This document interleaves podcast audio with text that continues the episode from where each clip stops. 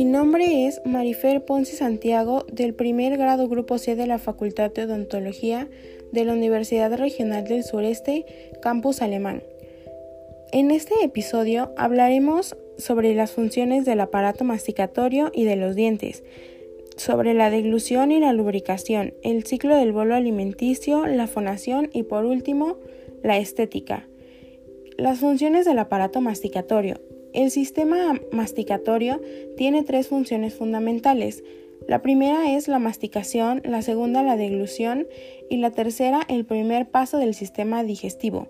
El habla también tiene funciones secundarias que facilitan la respiración y la expresión de emociones.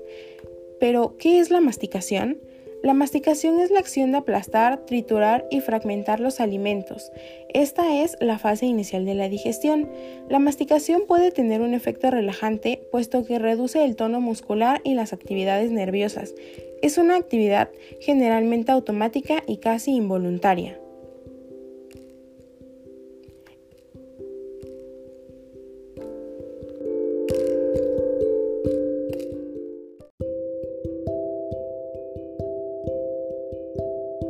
Movimientos de la mandíbula. Durante la masticación, la mandíbula realiza lo que llamamos un ciclo masticatorio.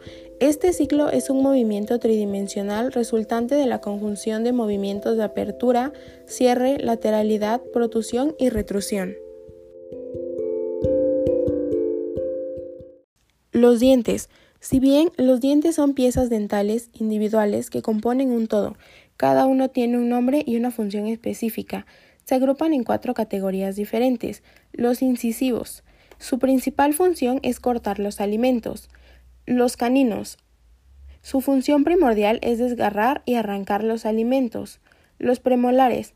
Su función es triturar los alimentos con el fin de facilitar la digestión. Y por último, los molares, que su función es la masticación propiamente con el fin de dejar los alimentos listos para la digestión. Durante la masticación hay tres etapas bien definidas cuyo orden es imposible alterar. 1. Sería la incisión o desgarro del alimento. 2. El reconocimiento y reducción del tamaño de las partículas de los alimentos. Y el tercero sería la molienda. La deglución es un proceso reflejo de inicio voluntario que se desarrolla entre la boca y el estómago en el que se coordinan el aparato respiratorio y digestivo y cuyas finalidades son la ingestión y la prevención de aspiración de la vía aérea. Durante la deglución se pueden distinguir tres fases perfectamente coordinadas oral, faringea y esofágica. La fase oral integra tres acciones básicas que son la masticación, la formación del bolo alimenticio y su propulsión y paso a la faringe. La saliva es un líquido que humedece la cavidad bucal y es secretada por las glándulas salivales, además de que participa en la masticación y la deglución, así como también en el habla. Una de las funciones que tiene la saliva es la lubricación, que consta en lubricar y mantener húmeda la cavidad bucal, mucosas y dientes, ayudando a la correcta, a la correcta fonación y, la, y a la deglución de alimentos. También modula selectivamente la adhesión de los microorganismos a las superficies de los tejidos orales, lo que contribuye al control de la colonización de bacterias y hongos. La saliva tiene una enzima que ayuda a transformar los alimentos que consumimos en una masa conocida como el bolo alimenticio. Posteriormente a esto, la lengua empuja el bolo a través de la faringe y éste se desplaza hacia el esófago, tubo que conecta la faringe con el estómago.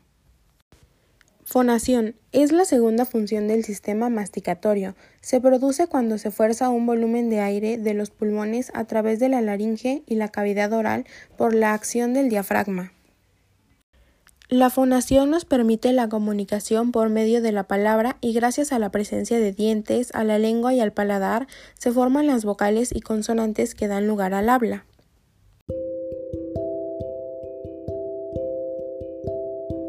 La estética actualmente es muy importante en la sociedad en la que vivimos. Por ella manifestamos la expresión de la cara, los músculos que se encuentran alrededor permiten la risa, la sonrisa y todos los movimientos que se producen con la boca, como comer, hablar, reír, etc. De manera que unos dientes bien limpios y bien colocados contribuyen a la estética de la cara.